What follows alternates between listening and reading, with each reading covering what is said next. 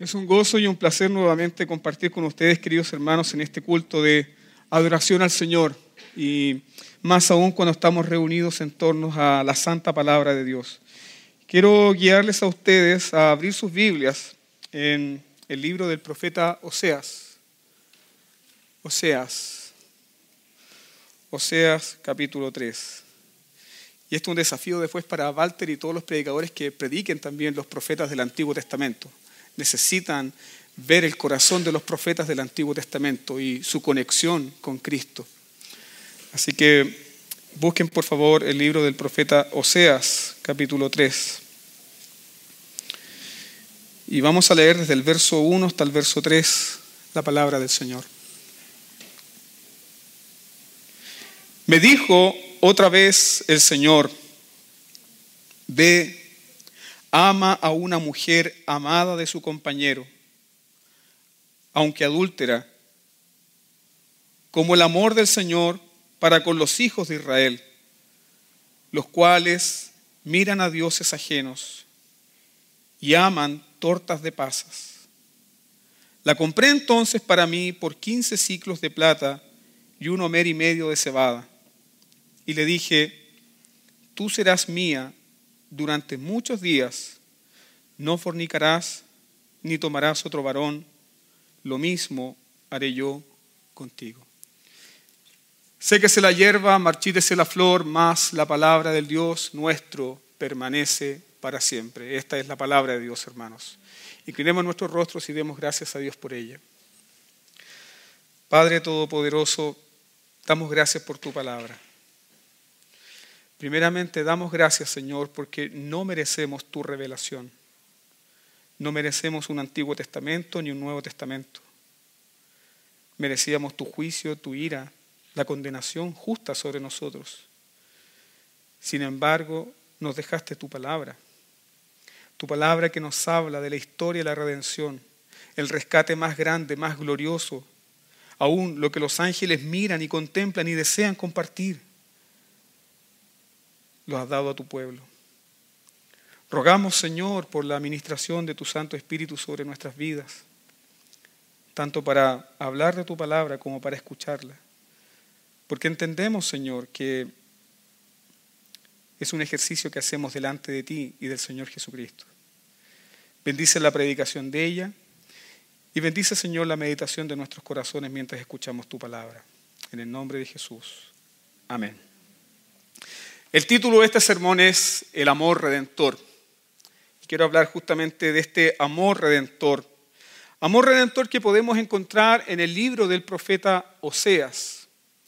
Un libro muy particular porque nos habla de un profeta que tiene que tomar por esposa a una mujer que ni tú ni yo querríamos tener vinculado en nuestras vidas.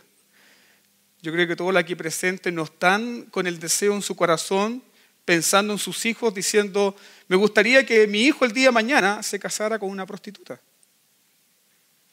Es ridículo, ¿no? Nadie piensa eso.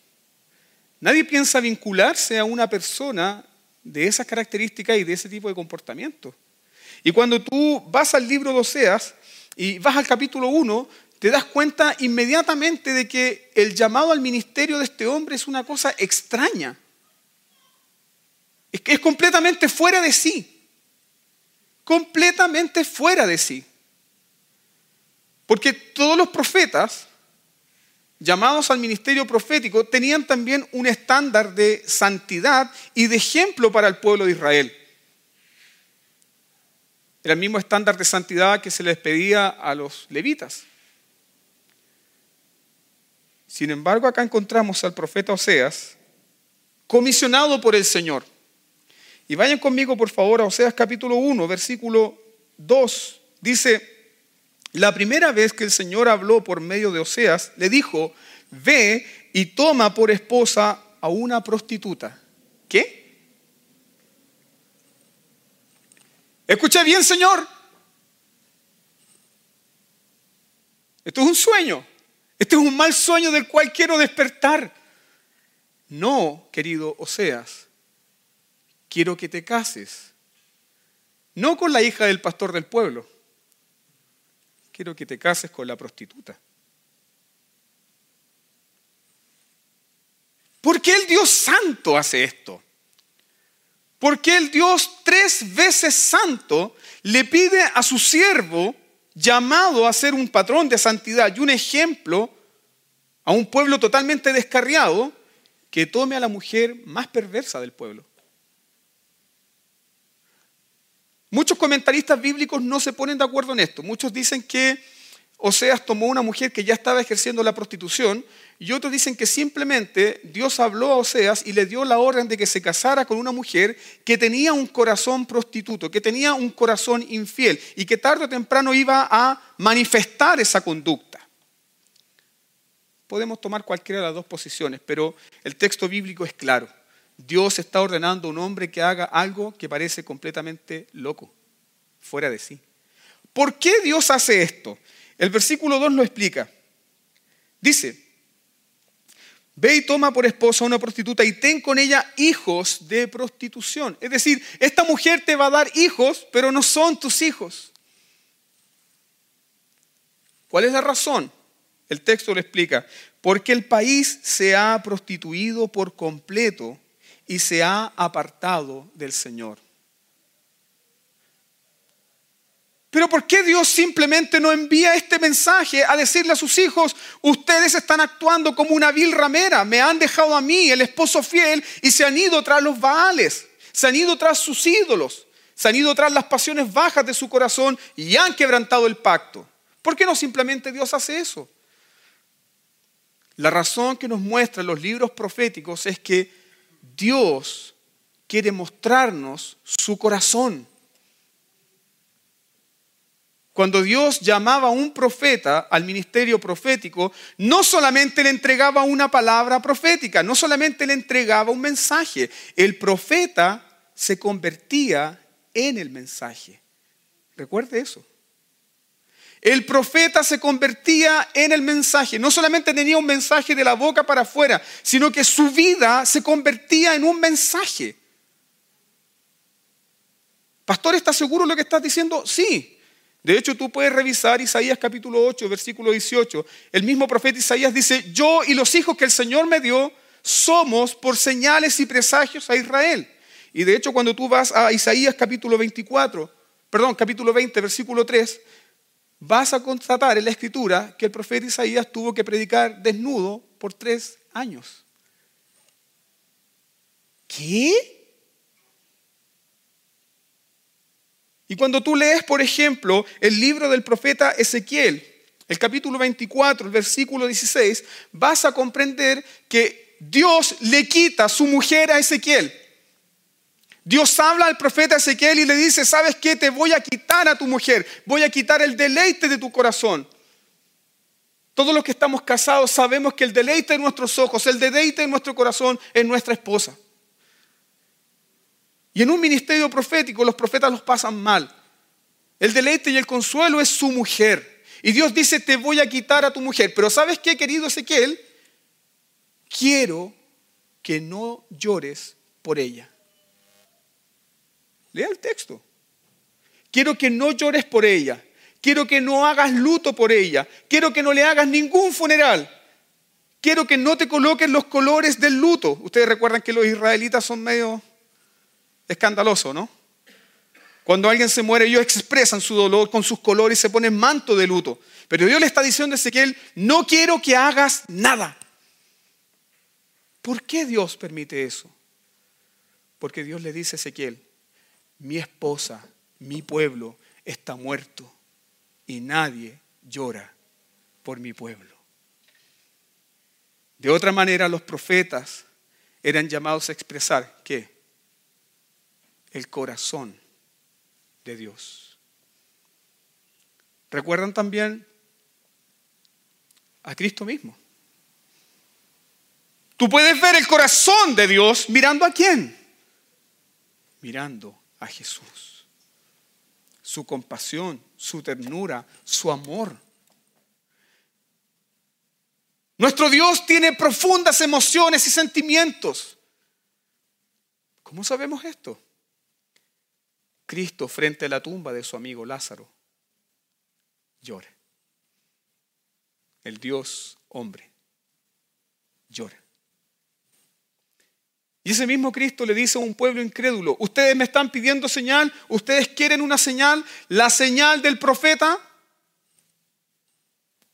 Jonás tendrán. ¿Cuál fue la señal del profeta Jonás? Así como Jonás estuvo tres días en el vientre del pez, así también el Hijo del Hombre estará tres días en la tierra. Así que, ¿cuál es la señal que podemos encontrar aquí? Entre este casamiento, entre esta unión de lo puro y lo profano. ¿Cuál es la señal que tú puedes ver entre, entre esta unión entre lo santo y lo impío? ¿Cuál es la señal que vemos acá? La señal del amor de Dios por su pueblo. Podríamos decir una señal escandalosa. Pero ¿saben qué, hermanos? El amor de Dios es mucho más grande de lo que nosotros pensamos. Va más allá de nuestros límites. La señal que encontramos acá es una señal asombrosa. Es una señal que nos muestra el amor de Dios por su pueblo y la voluntad libre y soberana de Dios a unirse a un pueblo que tiene un corazón, dígalo usted, infiel. Podemos acercarnos a este libro de manera moralista y decir, oh, queridos hermanos, no seamos como la sucia y prostituta Gomer. Seamos como el profeta Oseas, el bueno. Pero la verdad, querido hermano, es que tú y yo no nos parecemos tanto a Oseas. Nos parecemos más a quién? A Gomer.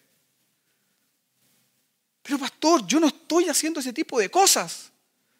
No, pero nuestro corazón corre a la idolatría. Nuestro corazón tiende a darle la espalda al Señor una y otra vez. Nuestro corazón corre a buscar refugio en nuestras propias fuerzas. Nuestro corazón corre a buscar refugio, consuelo y reposo en las cosas más insólitas. ¿Qué hace Dios con nosotros?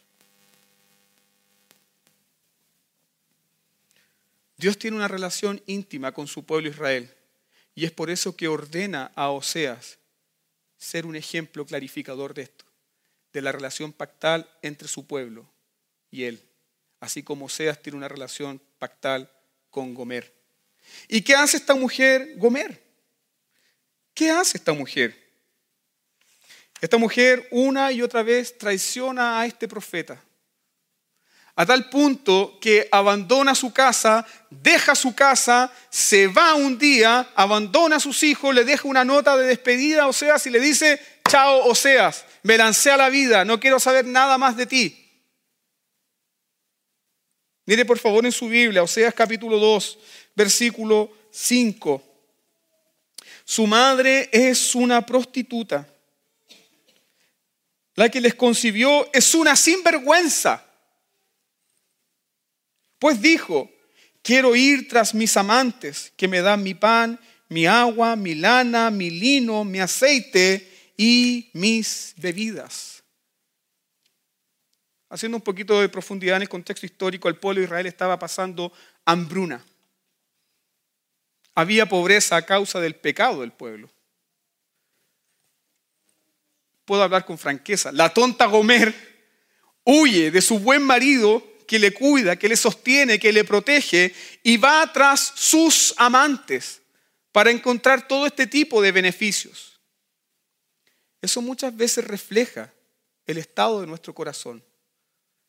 Recibimos las bendiciones del Señor. El Señor nos bendice, el Señor nos cuida, el Señor nos prodiga su amor, su bondad, con un buen pasar.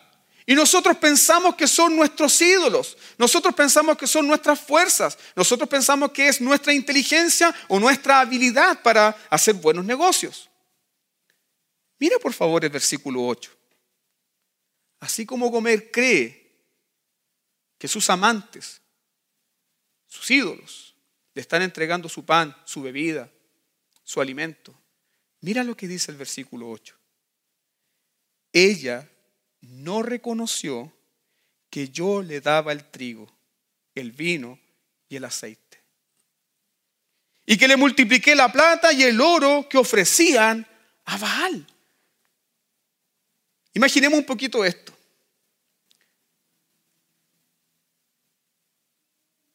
Gomer salió de la casa de Oseas, pero ha salido del corazón de él. Gomer abandonó la casa de su marido, de su esposo fiel, pero ha salido del corazón de su esposo. No. Porque estoy seguro que tú puedes ver esta historia y esto estaba transcurriendo. Esto es una historia real, verídica. Esto no es un mensaje simplemente. Es la historia de un hombre que está escrita aquí para enseñarnos algo. Piense por un momento. Oseas anda por el mercado del pueblo y se encuentra con uno de los amantes de su esposa. Y Oseas le dice a uno de esos amantes, si ves a mi esposa, llévale este pan, llévale este trigo, llévale este vino. Ilustra en parte la relación de Dios con nosotros. Sí, hermanos. Sí, hermanos. Oh, sí, me está yendo tan bien. Gloria a mí, gloria a mí, gloria a mí.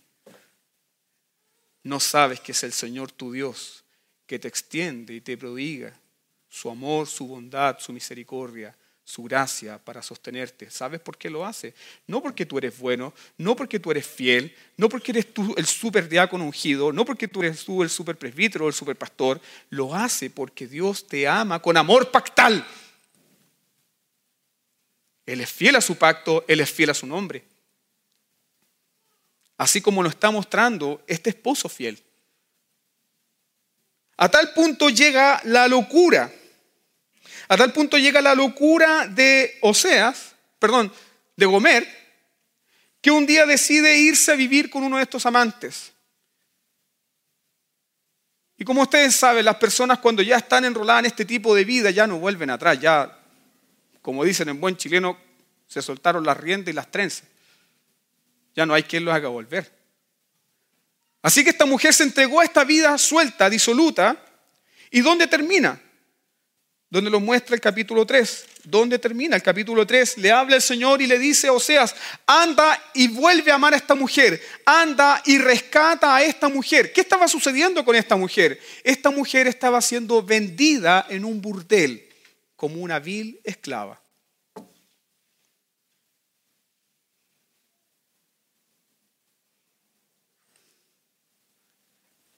Ustedes, queridos hermanos, ¿qué se merece esta mujer?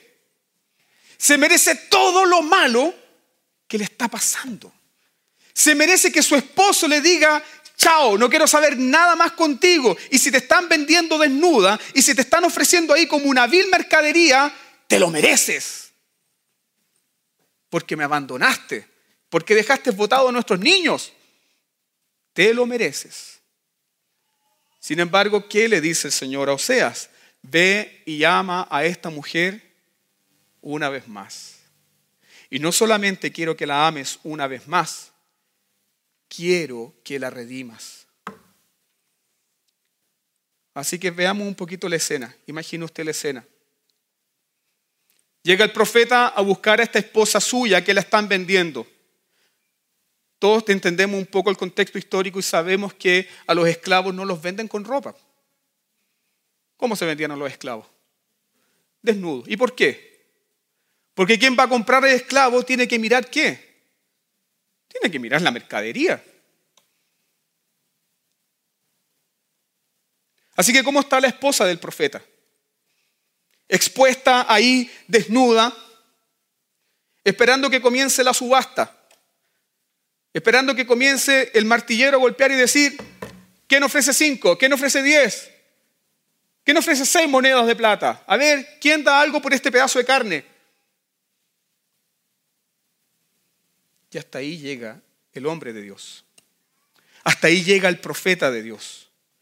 Ahora piensen ustedes las cosas que tiene que haber escuchado Oseas cuando llega a ese mercado de esclavos. Oye, profeta, yo estuve con tu mujer. La vergüenza, la humillación. ¿O no? ¿Cómo en nuestra naturaleza humana nos compadecemos cuando otro está sufriendo? Nos reímos de estas cosas, ¿o no? Cuando nos enteramos que a alguien le pusieron el gorro, ¿qué decimos? ¡Eh, Macabeo! Venado. Nos reímos, nos burlamos de estas cosas. Ahora, imaginen a ese hombre entrando a ese mercado, escuchando las burlas, la humillación. O las preguntas, las preguntas legítimas. Oye, oye, oye, un momentito, déjame entender un poco la historia. ¿Tú vienes por esta mujer después de todo el daño que te hizo? Yo quiero preguntarle a los muchachos acá, ¿tú irías? ¿Tú irías? Yo no iría, hermano. De verdad se lo digo. Yo no expondría mi identidad y mi valor como hombre en una circunstancia tan compleja, tan difícil. Yo, yo no lo haría. Y, todos le están preguntando a Oseas, oye, ¿por qué estás acá si todos sabemos lo que esta mujer te hizo? Todo lo que le está pasando ahora se lo merece la cochina. Por cochina, vulgar y sucia, se lo merece. ¿Qué creen ustedes que responde Oseas? ¿Qué creen ustedes que Oseas ha respondido? Mire por favor en su Biblia, versículo 3 del capítulo 3. Perdón, versículo 2 y 3. Dice, compré entonces a esa mujer por 15 monedas de plata y una carga y media de cebada. Y le dije, vas a vivir conmigo mucho tiempo. Empezó la subasta. ¿Quién da más? Algunos dan cinco, otros dan seis, otros no dan ni un veinte. Pero Oseas dice, yo redimo. Yo voy a redimir. Yo voy a pagar el precio. Yo voy a pagar el precio por esta mujer. Y otros le están preguntando, ¿por qué quieres hacer esto? ¿Cuál es la respuesta que encontramos aquí en el texto? Porque yo la amo. Porque aún sigue siendo mi esposa porque aún yo tengo un pacto con ella, porque yo estoy ligado con ella íntimamente, profundamente, así como el apóstol Pablo nos dice en Efesios capítulo 5, que nosotros somos huesos de sus huesos, carne de su carne. Así también Cristo está unido con nosotros, íntimamente, profundamente, aunque nosotros somos tentados constantemente a dejarle, como esta mujer. Póngase un poco en la mente de esta mujer cuando escuchó la voz de su marido. ¿Qué hace aquí? Esto parece una broma. Después de todo lo que yo he hecho, ¿por qué Él está aquí? La respuesta que nos muestra el texto sagrado es que Él está ahí porque la ama. Como Dios nos ama, hermanos. ¿Cómo Dios nos ama? Alguien podría decir que este es un amor incondicional, pero sabe que el término incondicional se queda corto. Este es un amor redentor. Este es un amor que está dispuesto a sacrificarse. Este es un amor que está dispuesto a sufrir la humillación, la burla, el cuestionamiento. Este es un amor que va más allá de lo que nosotros pensamos. Ese es el amor que Dios quiere mostrarnos en esta historia. Ese es el amor que nos muestra este profeta obediente al Señor. Pagando el precio. Ahora piensen ustedes, queridos hermanos, el pueblo de Israel tenía tiempos de hambruna, tiempos de escasez. ¿Ustedes creen que le sobraba la plata a Oseas? No. ¿Les llama la atención que él ofrezca 15 monedas de plata y además un medio kilo de cebada? Cuando había hambruna en el pueblo de Israel, ni trigo, ni cebada había. De hecho, los israelitas por mucho tiempo tuvieron que comer estiércol de paloma. Así que, ¿qué entregó Oseas? ¿Entregó las obras por su esposa?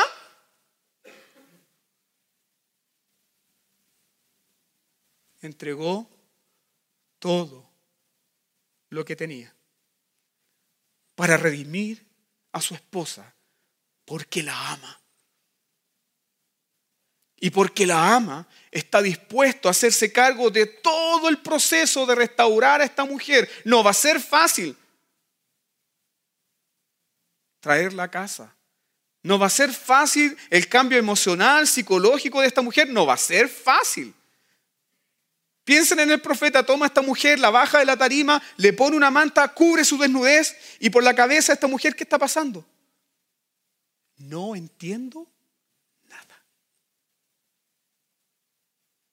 Pero hay una, hay una sola cosa que entiende esta mujer. Si me ama este hombre, me ama de verdad. Hay muchas cosas en la vida cristiana, queridos hermanos, que nosotros no logramos comprender, pero sí podemos estar seguros de que Dios nos ama. ¿Por qué es tan importante esto? Porque solamente el amor de Dios puede liberar tu corazón de los ídolos, del temor. Recuerda lo que dice el apóstol Juan en primera de Juan. El amor de Dios echa fuera el temor. Donde está el amor de Dios no hay temor. Solo este tipo de amor puede liberar tu corazón. Por eso hablo de que es un amor redentor. Es un amor que nos saca de la esclavitud, de la esclavitud de nuestros pecados, de la esclavitud de nuestra idolatría, de la esclavitud del temor, de perder nuestra identidad, de perder nuestro trabajo, de perder el amor de nuestra esposa, de perder el amor de nuestros hijos, de perder nuestra posición. Pase lo que pase, circunstancias cual vengan, el amor de Dios permanece para siempre por su pueblo. Y eso es lo que puede darte paz y tranquilidad. Así como el salmista David para que tú vayas a tu cama todas las noches y decir, en paz me acostaré, asimismo dormiré, porque solamente el Señor me hace vivir confiado. Qué gran amor es este, queridos hermanos. Qué bendito amor es este. Dios toma esta historia para mostrarnos a nosotros, para mostrarte a ti y a mí hasta dónde Él está dispuesto a llegar con su amor. Ahora recuerdan por qué Jesús dijo, las rameras y los publicanos van dónde? ¿Van primero a dónde? Al reino del Señor. Dios en esta historia nos muestra su corazón, que Él está dispuesto a amar a aquellos que no son dignos de amor. Nos recuerda lo que el apóstol Pablo dice. Mas Dios muestra su amor para con nosotros, que siendo buenos, buena gente, gente moralmente respetable. No, hermanos. Gente que tiene secretos horribles. Gente que tiene corazones sucios. Gente que tiene pasado terrible, tremendo. Mas Dios muestra su amor para con nosotros, que siendo aún pecadores, Cristo murió por nosotros. Efesios capítulo 2, versículo 1. Y Él nos dio vida cuando estábamos muertos en delitos y en pecado. ¿Se merece esta mujer sucia y vulgar que la rescaten? No se merece nada. Pero ahí está la gracia de Dios rescatándola. C.S. Luis decía algo muy interesante. Él decía, Dios no nos ama porque somos buenos, pero por cuanto Él nos ama, nos hará buenos. ¿Nota que este amor es más grande de lo que usted piensa? Si Dios te encontró en la miseria, no te va a dejar así. Si Dios te encontró con un lugar destruido, no te va a dejar así. Si Dios ha venido en las ruinas de tu vida, no te va a dejar así. No simplemente te va a decir, oh, te amo, sigue pecando, sigue lo mismo. No, Él viene y nos transforma. Él viene a arreglar. Él viene a construir. Él viene a embellecer. En el mismo lenguaje que usa el apóstol Pablo, si alguno está en Cristo, nueva criatura es. Las cosas viejas pasaron, he aquí que todas son hechas nuevas. Nuevo comienzo, hermano. Esa es la alegría y el gozo del Evangelio. Un nuevo comienzo cada día. Cristo te está amando con este amor redentor. No te va a dejar, aunque tú has fallado muchas veces. Y aunque tú como esta mujer has fallado muchas veces, yo como esta mujer he, he fallado muchas veces, el Señor no nos va a dejar nos va a amar pactalmente y redentoramente.